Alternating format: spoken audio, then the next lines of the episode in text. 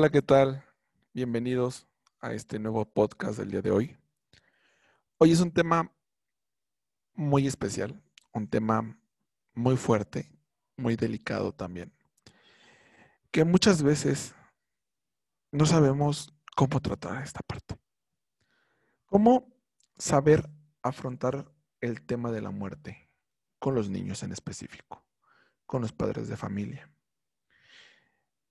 Es un punto, a lo mejor hasta en cierto momento, muy delicado. Ya lo decía Rachel Eggman, usted no puede proteger a su hijo del dolor de una pérdida, pero puede ayudarlos a desarrollar habilidades saludables para sobrellevar el duelo. La mayoría de los niños pequeños están conscientes de la muerte y esto es una parte muy importante.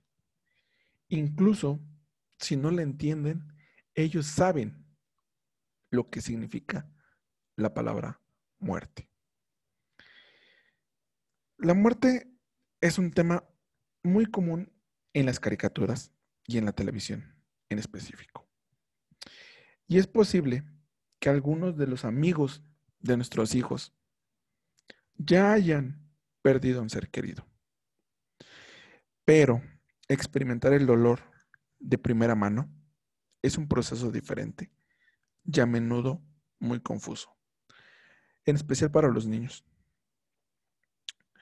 Como padres, no podemos proteger a un niño del dolor de la pérdida, pero podemos ayudarlo a sentirse seguro y a permitirle y animarlo a que exprese sus sentimientos.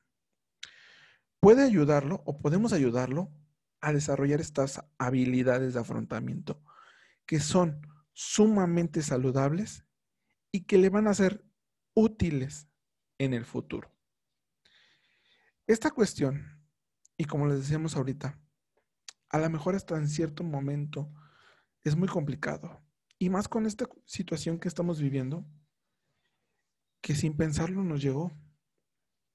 ¿Cuántos niños actualmente se han quedado sin papá o sin mamá por este tema del COVID. Y que ahora que regresamos a las clases presenciales, hay que saber cómo afrontar estos temas y en especial con ellos. Y es que los niños experimentan el duelo de una manera diferente. Después de perder un ser querido, un niño puede pasar de llorar un minuto a jugar el siguiente. Sus cambiantes estados de ánimo no significan que no esté triste o que haya terminado su periodo de duelo. Los niños afrontan el duelo de manera diferente que los adultos y jugar puede ser un mecanismo de defensa para evitar que un niño se sienta abrumado. También es normal sentirse deprimido, culpable, ansioso o enojado con la persona que murió o con alguien completamente distinto. Los niños muy pequeños pueden retroceder y comenzar a orinarse en la cama de nuevo o volver a hablar como bebés. Aquí hay que incentivar al niño afligido a expresar sus sentimientos. Para los niños es bueno expresar cualquier emoción que estén sintiendo. Hay muchos libros buenos para niños que tratan sobre la muerte. Y leer juntos estos libros puede ser una manera excelente de comenzar una conversación con tu hijo. Como muchos niños no pueden expresar sus emociones a través de las palabras, hay otros medios útiles que incluyen, por ejemplo, dibujar, elaborar un álbum de recortes, mirar álbumes de fotos o contar historias. Y esto con la, con la finalidad de ser apropiado según el desarrollo del niño.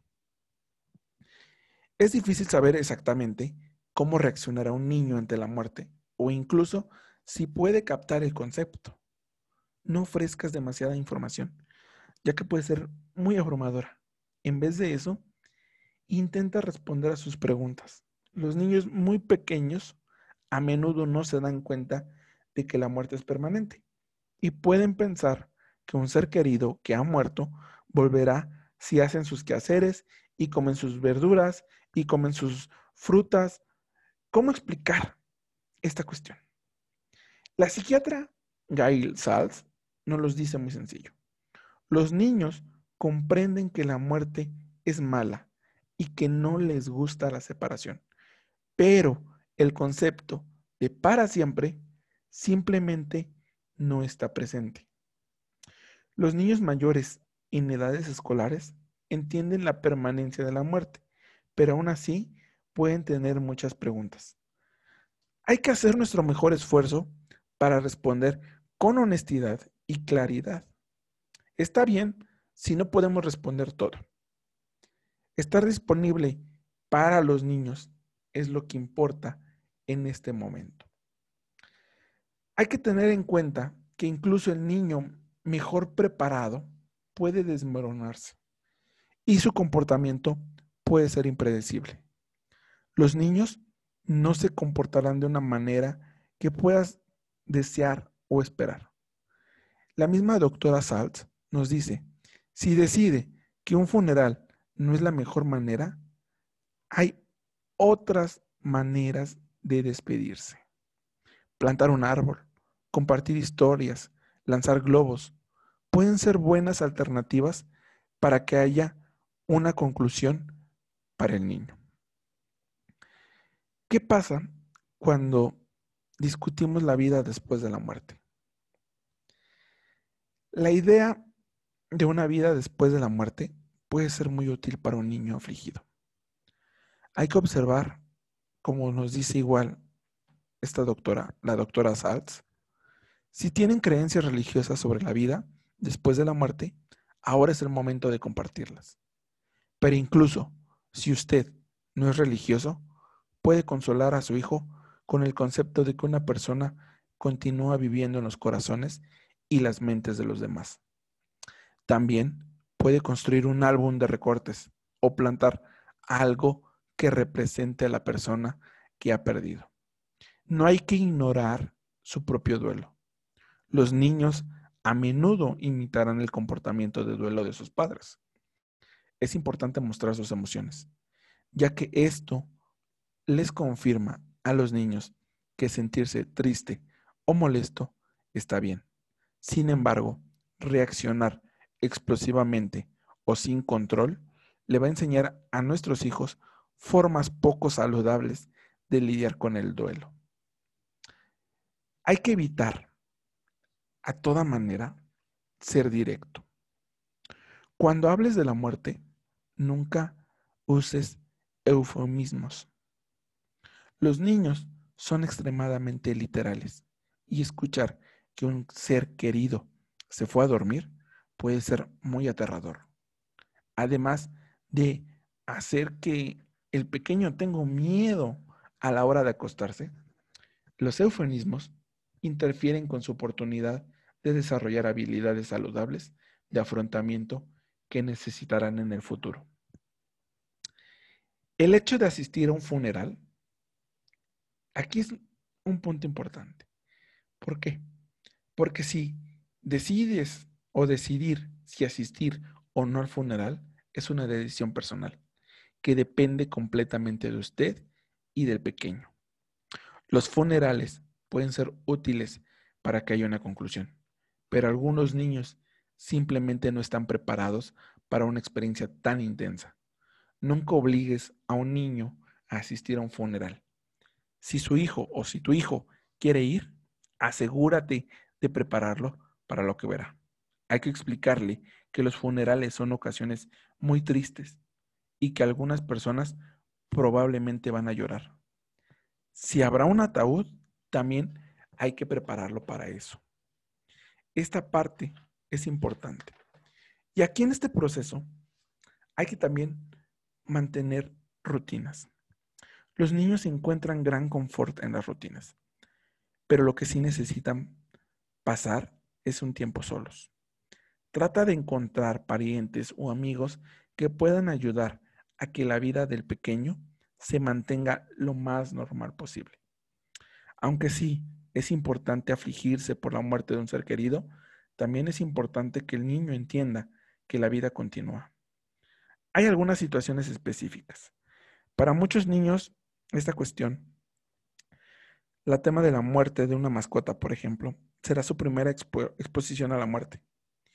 Los lazos que los niños construyen con sus mascotas son muy fuertes y la muerte de la mascota de la familia puede ser intensamente desconsoladora. No hay que minimizar su importancia o reemplazarla inmediatamente. ¿Cómo reemplazarla con un nuevo animal? Esta parte no hay que hacerlo. En lugar de eso, hay que darle tiempo al niño para que llore por ese animalito, por un perrito, por un gato. Esta es una oportunidad para enseñarle al niño sobre la muerte y cómo lidiar con el duelo de una manera saludable y con apoyo emocional. La muerte de un abuelo también es una experiencia común para los niños pequeños y puede plantear muchas preguntas, tales como, ¿será mi madre la próxima? Es importante que le digan a los niños que probablemente usted vivirá por mucho tiempo. Después de la muerte de uno de los padres, por ejemplo, los niños naturalmente se van a preocupar por la muerte del otro padre o de otros cuidadores que le queden. Hay que asegurarle al niño que es amado y que siempre se le va a cuidar. Una buena idea es confiar en los miembros de la familia durante este tiempo para que le ayuden a brindar apoyo y cuidados adicionales. Salz nos dice, también es recomendable la terapia en el caso de una muerte significativa, como la muerte de un padre o hermano. La terapia puede proporcionar otra oportunidad para hablar cuando el niño pueda sentir que no puede hablar con otros miembros. ¿Por qué? Porque estos también están sufriendo y están tratando problemas serios.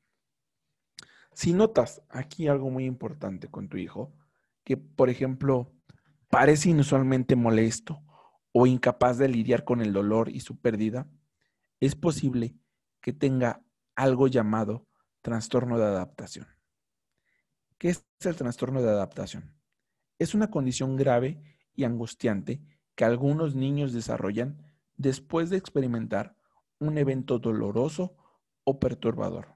Una buena idea es consultar al médico del pequeño si crees o si creen que su hijo no está recuperando una pérdida de manera saludable. Esta parte es importante y hay que tener en cuenta todos estos focos rojos ante esta cuestión de la muerte. Como les mencionaba, a lo mejor sí pueden llegar a ser, o más bien sí son, momentos muy fuertes, muy dolorosos, y que ahora, en este proceso, cuando estemos en lo presencial, vamos a tener que trabajar nosotros. Una parte muy fuerte, muy dolorosa, es cierto. Hablar de la muerte es muy complejo, es hablar muy profundo, analizarlo, reflexionarlo y hacernos conscientes de este tema.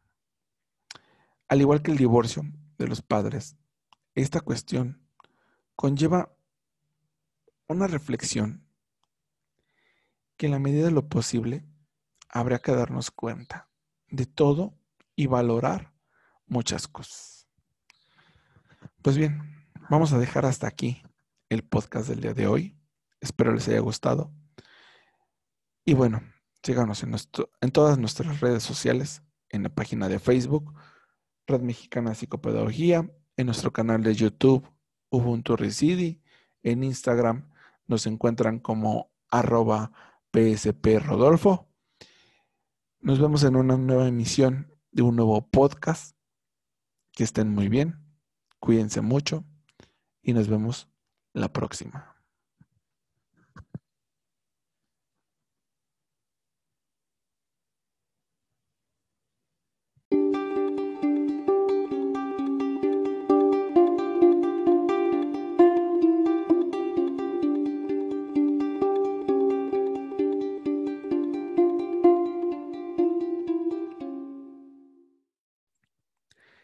El equipo de psicopedagogía en red Junto a Red Mexicana de Psicopedagogía, te invitamos a nuestro próximo webinar, Clínica Psicopedagógica e Intervenciones Psicopedagógicas en Trastorno Espectro Autista, que se llevará a cabo el día 10 de abril de 2021 a las 13 horas, tiempo de México.